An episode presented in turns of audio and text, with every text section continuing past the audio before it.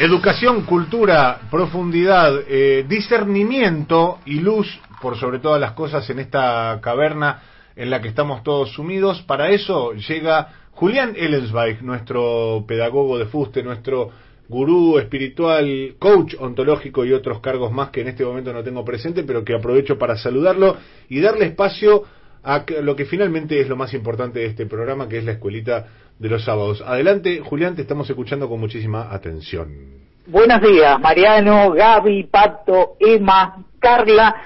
Buenos días a los leones y suricatas de la siempre creciente comunidad de Tomaidaca que hicieron que las mediciones de rating de agosto de esta tribuna de doctrina fueran tan buenas. Es innegable que cada vez más son los Tomaidakers que cada sábado se suman al combate contra la barbarie con gloria y loor, con honra sin par. Antes de comenzar una nueva clase en medio de la cuarentena, eh, eh, perdón, del aislamiento, debo hacer una aclaración necesaria. Como pedagogo de fuste grande entre los grandes, como faro de luz que con su ingenio ilumina la razón en la noche de ignorancia, corresponde que cuando cometo un error reconozca que me equivoqué. En los últimos encuentros de la escuelita de los sábados de Toma me despedí repitiendo que nunca, nunca, nunca hay que confiar en las fuerzas de seguridad que siguen desapareciendo personas en democracia y cometiendo premios ilegales y siento que no fui justo con quienes dedican tantas horas por día a combatir el delito exponiéndose con valentía para que todos podamos vivir en paz. Generalizar está mal y no es correcto afirmar que por unas pocas manzanas podridas, no se puede confiar en una institución tan valiosa como la policía. Me equivoqué y pido disculpas por eso. Listo, señores agentes, ya dije lo que me pidieron que dijera. ¿Pueden dejar de rodear mi casa y guardar sus armas si no es mucha molestia? Eh, no es que me sienta presionado, pero la verdad es que me incomoda un poco tener la manzana repleta de patrulleros cuando estoy a punto de comenzar a, dar una clase. Eh, ¿Puedo empezar ahora?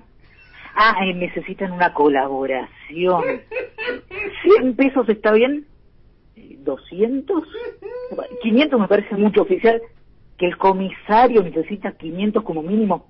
Eh, bueno, acá tienen. ¿En qué estaba? Ah, sí, que no hay que estigmatizar a las fuerzas de seguridad que cada día se dedican a cuidarnos a cambio de un salario que merece ser mejor. Ahora sí, eh, con esta aclaración necesaria que hice por voluntad propia y sin haber recibido ninguna presión, no me queda más que pedirle a la operadora y jefa de preceptores de esta institución, Carla Borria, que haga sonar el timbre para dar eh, inicio oficial a una nueva edición de la escuelita de los sábados de Toma.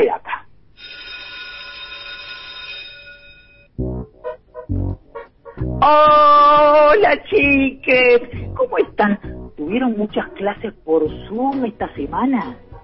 Ah, no pudieron conectarse porque no les anduvo el servicio de Internet seguramente es culpa de la medida populista tomada por el presidente Alberto Fernández de congelar las tarifas por decreto. Todos sabemos que antes de que Internet fuera declarada servicio esencial, jamás hubo ningún problema para conectarse y todo funcionaba perfectamente. Lo dice un informe de proveedores de Internet por la verdad. Así que lo creo, como creo en todas las afirmaciones acerca de la inexistencia del coronavirus que hace la agrupación Médicos por la Verdad que veo en Facebook. Si fueran médicos por la mentira o posmédicos por la posverdad, no estaría tan seguro, pero lo dice Médicos por la Verdad, así que debe ser cierto. Denme un segundo que voy a poner me gusta y compartir en Facebook uno de los videos de Médicos por la Verdad por más que a Bill Gates y George Soros no quieran que lo haga.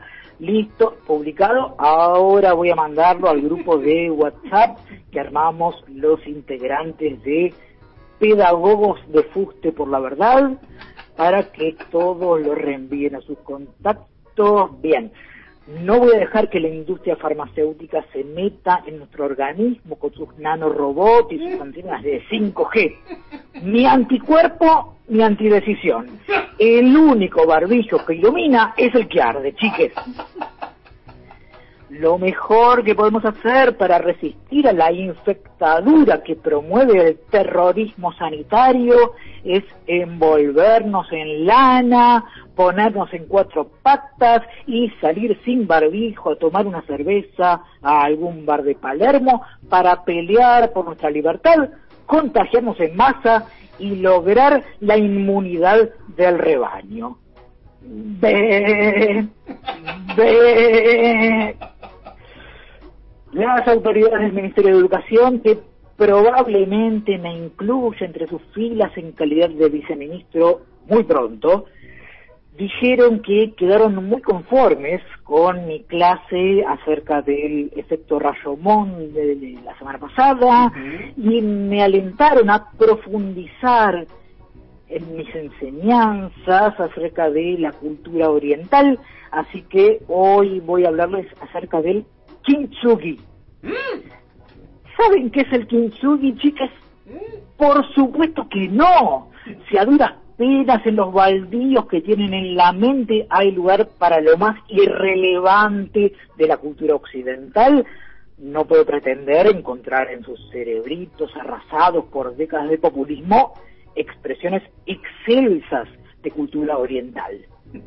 El kintsugi es una técnica de origen japonés usada para arreglar fracturas de la cerámica con barniz de resina espolvoreado o mezclado con polvo de oro, plata o platino.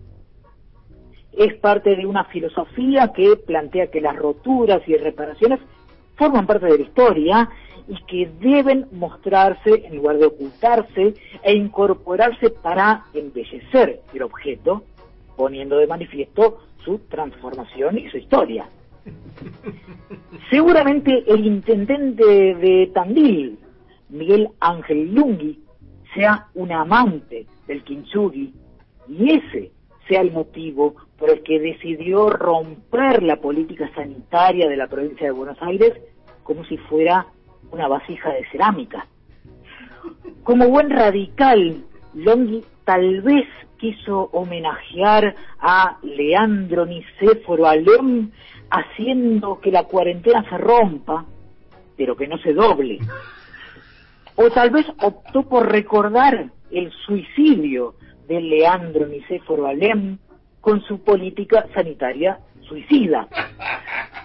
O tal vez como amante del kintsugi y de la cultura oriental, esté interesado en una estrategia kamikaze, con un araquiri sanitario aplicado al municipio que gobierna.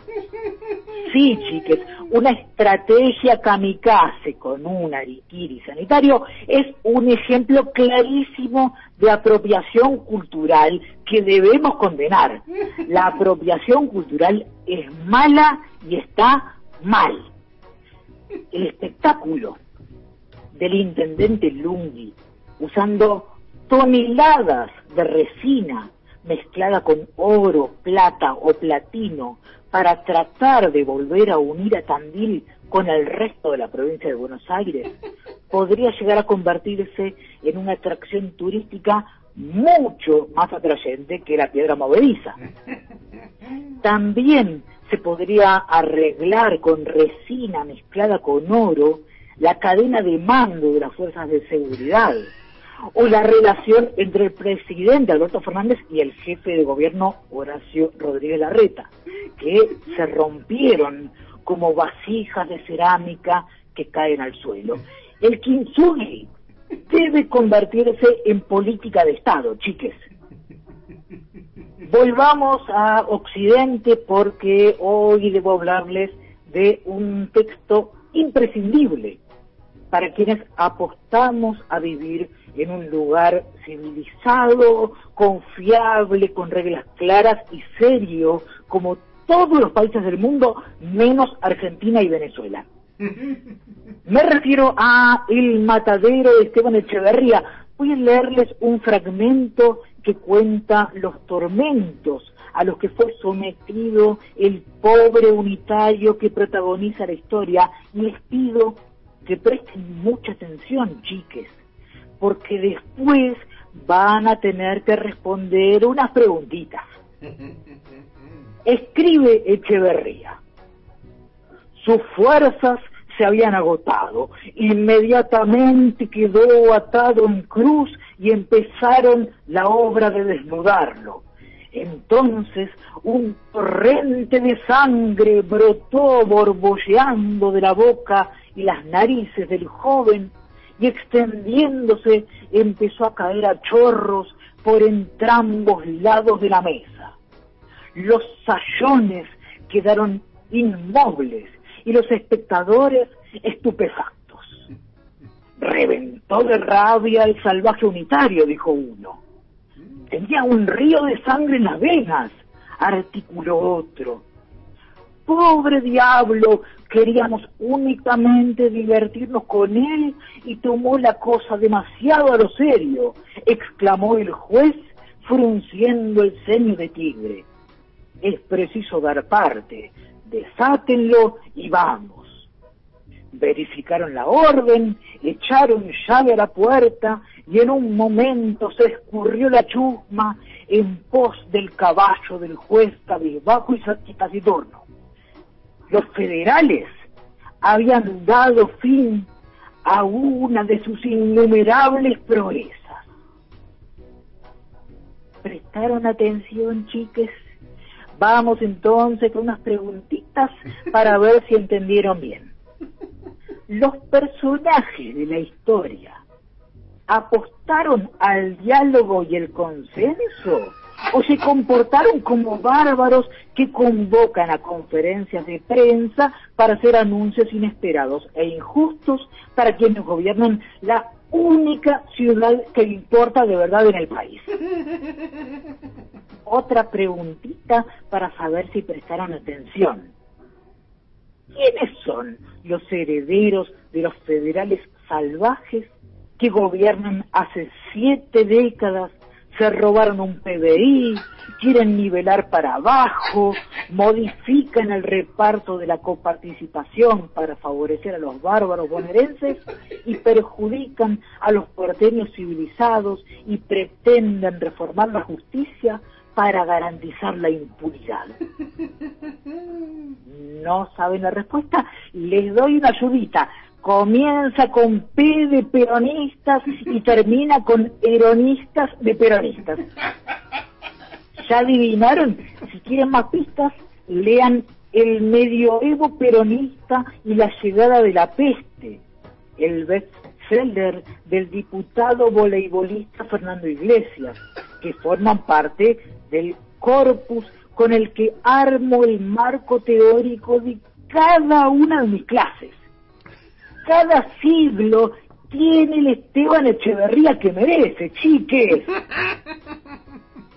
Me despido recordándoles que los espero la semana que viene en esta tribuna de doctrina, porque la cuarentena, perdón, el aislamiento no va a terminar nunca, nunca, nunca como nunca, nunca, nunca deben olvidarse de seguir a Tomaidaca y a la escuelita de los sábados de Tomaidaca en forma de podcast en Spotify.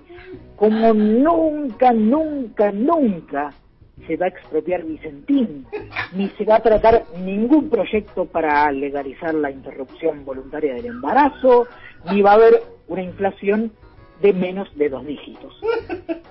Y como nunca, nunca, nunca se va a apreciar como se debe la tarea encomiable de los efectivos de la policía bonaerense, que día a día se esfuerzan para que todos los argentinos de bien puedan vivir con tranquilidad. Listo, oficial, ya dije lo que me pidió que repitiera al final de la clase.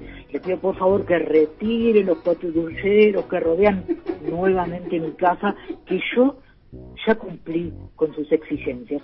Ah, y saludo de mi parte a Sergio Berni y felicítelo por su capacidad de hacer respetar el verticalismo de la fuerza. ¡Hasta la semana que viene!